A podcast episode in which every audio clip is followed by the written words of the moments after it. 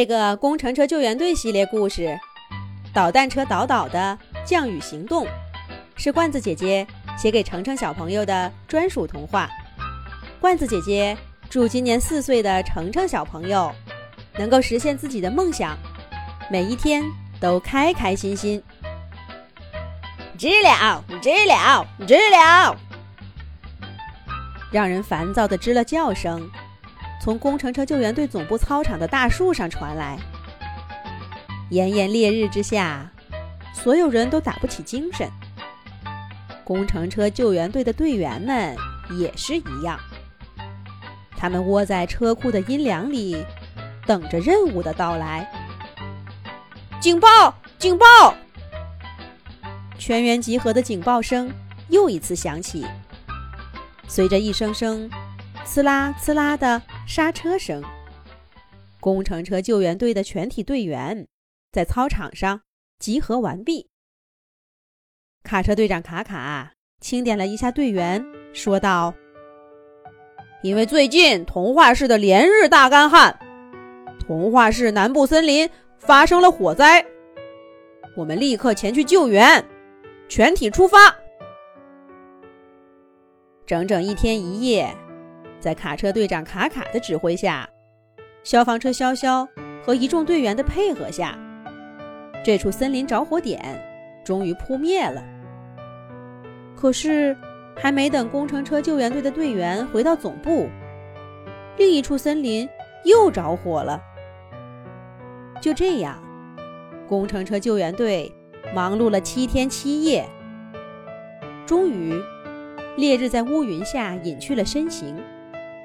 他们也扑灭了四处着火的地方，队员们都累得快跑不动了。消防车潇潇说道：“卡车队长，想想办法吧！我看这天气预报啊，明天又是大晴天，再这么干旱下去，又要继续着山火了。”卡车队长也累得够呛，他转了转大脑袋。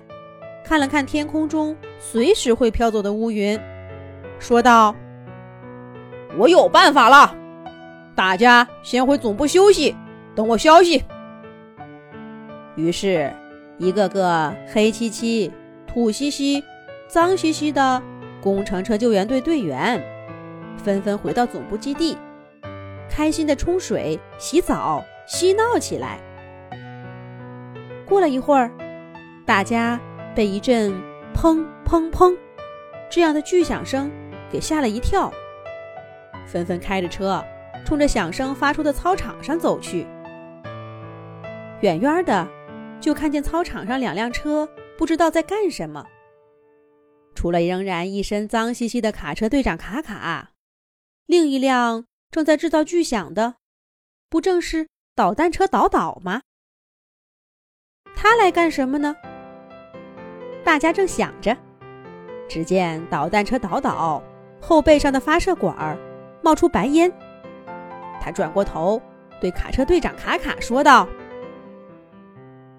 卡车队长，这里搞定了。”导弹车导导话音刚落，天空中就淅淅沥沥的下起了雨，把还没有顾上洗澡、一身脏兮兮的卡车队长。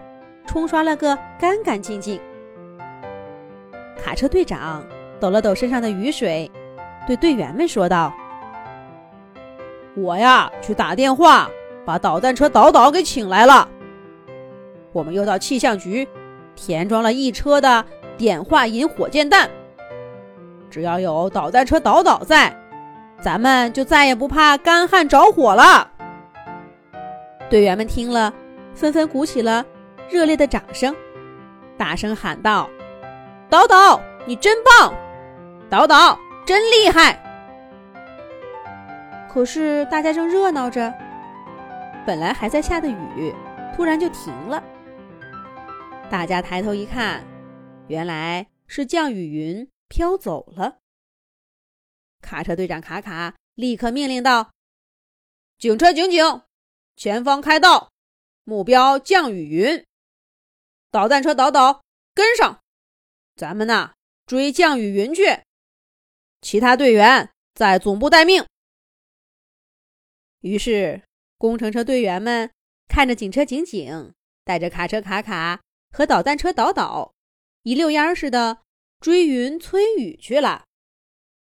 童话市的各个不同方向，时不时传来砰砰降雨火箭弹发射的声音。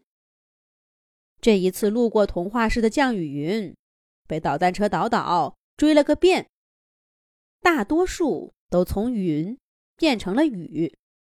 极大缓解了童话市的干旱。天气预报说呀，近期不会再着山火了。导弹车导导发射降雨火箭弹的视频，还上了童话市的新闻呢。导弹车导导真棒，工程车救援队真棒。